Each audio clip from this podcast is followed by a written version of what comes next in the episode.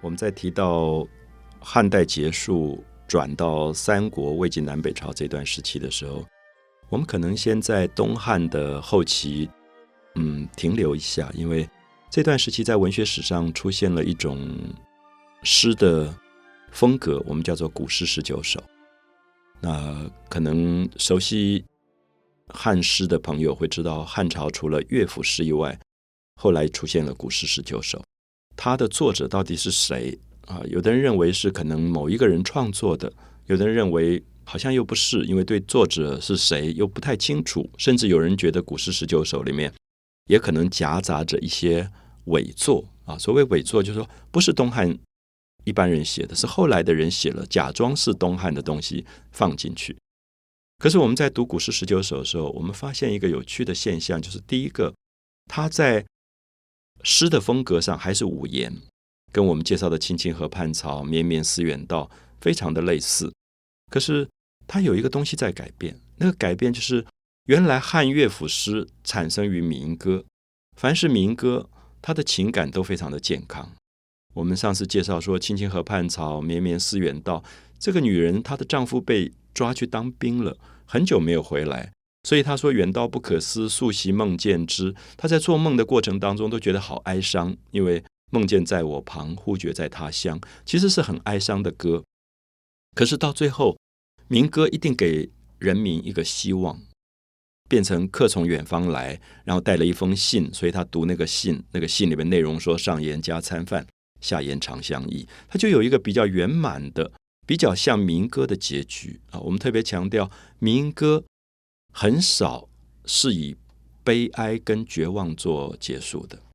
好，所以在这样的情况里，我们就会发现汉朝所有的乐府诗里面都有一种民歌的个性啊。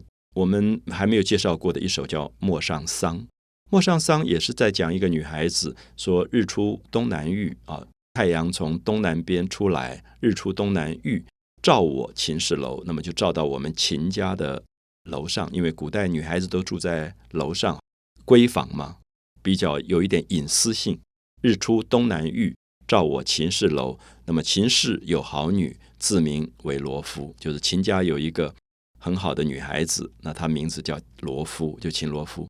我们看到这个就是很典型的民歌个性，因为民歌我们一直提到说，老百姓很奇怪，他不管生活再苦，然后在。田地里工作再穷，可是他基本上是乐天知命的。我们知道，人在穷困当中，他使自己的生活怀抱着希望，所以他就会唱出很多美丽的歌声。所以大家可以看到，不只是民歌，包括所有的民间美术，基本上里面都是花好月圆呐，或者连年有余。他永远让艺术这个东西保有一个对未来的一个希望的鼓励。可是很奇怪。凡是文人的艺术都会比较哀伤，就是文人其实生活过得比农民要好，就是他的生活基本上可能温饱都没有太大的问题。可他所忧伤的东西不是物质的缺乏，常常是心灵上的空虚。所以，我们如果比较起来，我们前面讲过《楚辞》，《楚辞》像屈原的《离骚》的部分是他的自传，你就会觉得屈原就很多的。叹息的东西很多的流涕啊、哭泣啊、叹气啊这种东西，因为屈原是楚国的一个贵族，那么这个文人本身他在政治不如意的时候，他就很多绝望、很多哀伤出来。那么这个跟民歌的调子很不同，所以我会顺着楚辞这个系统来看，大家就会看到，在东汉末年出来的古诗十九首里面有很多的内容表现的。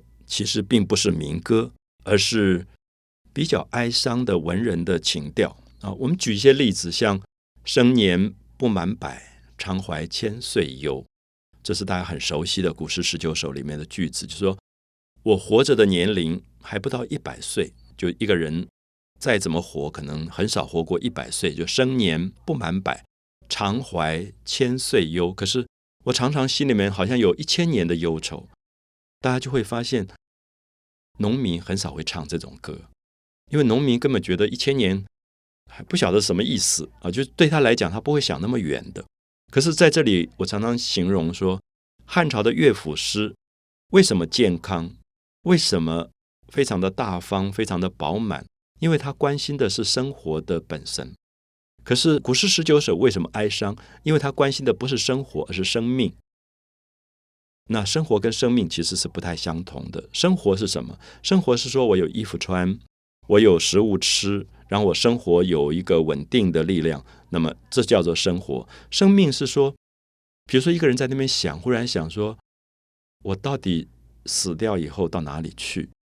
这个是关于生命的问题。可是这个问题好像没有人可以回答，所以我们就会发现古诗十九首里面常常在问一些很虚无的生命的问题。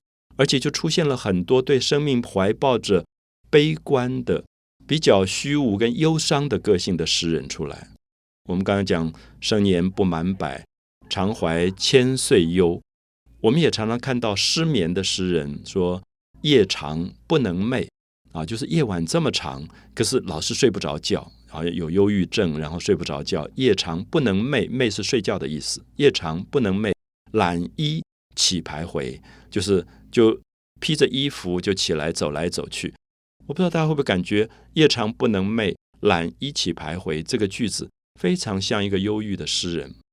农民不会这样子，农民白天累死了，所以晚上就呼呼呼睡得好的不得了。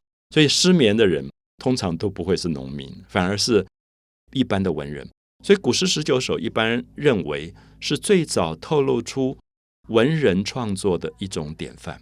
就这里面出现了很个人的对生命虚无的哀伤，不能解释的哀伤。为什么生命这么忧伤？他也说不清楚。他只觉得常怀千岁忧，可他讲不出理由出来。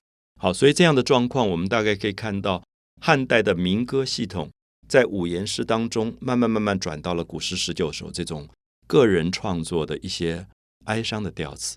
那我们大概可以看到。会变成此后中国诗歌的两条很不同的路，一条路继续走民歌的健康开朗的路，还有一条路就是文人创作开始了。文人创作才开始了有名字留下来的诗人。大家可以看到，在古诗十九首之前，我们很少提到说，哎，这首诗是谁做的？因为都是民歌，民歌不知道谁做，大家都在那边唱。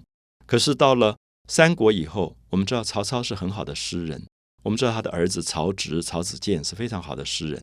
那我们可以看一下，开始有名姓留下来的诗人，就是个别的文人。那么他们创作的情调也就跟民歌分道扬镳了。